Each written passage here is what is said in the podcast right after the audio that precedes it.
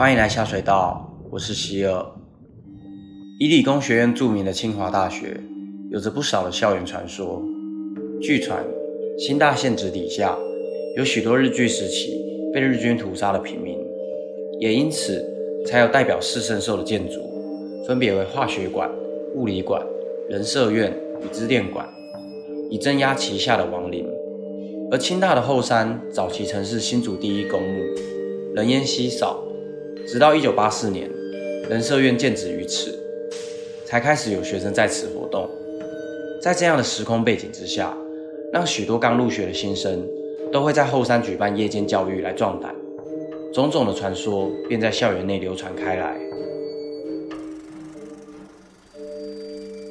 人社院的全名是人文社会学院。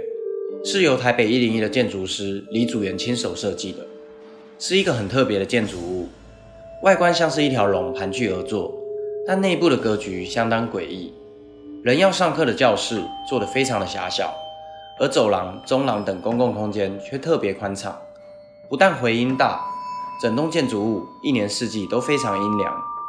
曾有风水师说，这样的格局是阴宅的设计，为了让徘徊在这栋大楼内的好兄弟。有个空间待着，不和教室里的学生接触，而如此安排。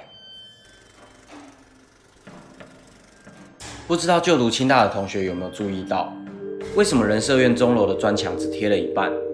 据说是因为当初工人施工时不慎摔落坠死，后来不管怎么贴都没办法往上贴，不然就是贴了又掉了下来，最后只好放弃，才成了现在人社院钟楼的外观。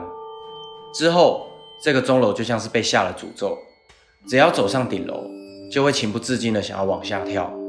也因为确实发生过几次意外，所以学校最后就把钟楼的入口封住了。早期人社院后面还有一个公园，但这公园的设施都非常的迷你，比较适合年纪较小的小孩。不只有跷跷板、荡秋千，还有一个就连成年人的肩膀都不到的单杠。而人社院在清大校园的最里面，若是要让附近的居民带小孩来这里游玩，似乎也不太合理。久而久之，这个公园就被荒废了。据传，当年在新建人社院时，曾挖掘出许多墓碑与残骸，当中有许多孩童的尸体。为了安抚这些往生的小朋友，才在这里建造了一个公园和游乐器材，供他们游玩。因此，就成为学生们口中的儿童乐园。常有研究生在人社院做实验到凌晨，经过那个公园时，会听到小孩嬉闹的声音，但环顾四周，一个人影也没有。曾有个学生不相信这个传说，晚上去那里玩单杠，铁齿的说没发生什么怪事。过几天后，总是没来由的感到腰酸背痛，肩膀也觉得比平常还要沉重。去求神问卜后才知道，原来有一个小朋友。一直坐在他肩膀上。这个曾经荒烟蔓草的儿童乐园，现今已整顿为蝴蝶培育园。根据校方中文系教授的说法，这些设施本来就是设计给人们使用的，是希望让亲子同乐。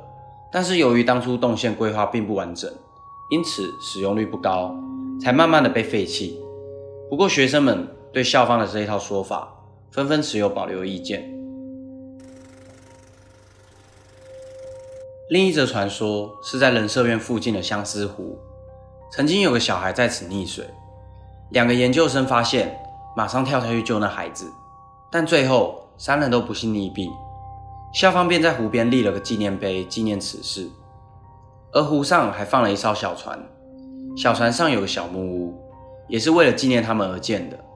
但有学生发现，不管什么时候经过相思湖，船头永远向着人。如果你长时间盯着小船看，小船会慢慢的朝着岸边的方向前进。清华大学因为历史悠久，流传着许多传说，还有奇来山事件与宿舍的阴阳门。未来会再另外做一集来说这两个故事。今天这集就先到这边。如果还想看更多校园传说，可以点开我的频道。最后不要忘记订阅跟按赞，还有开启小铃铛。我是希尔，我们下次见。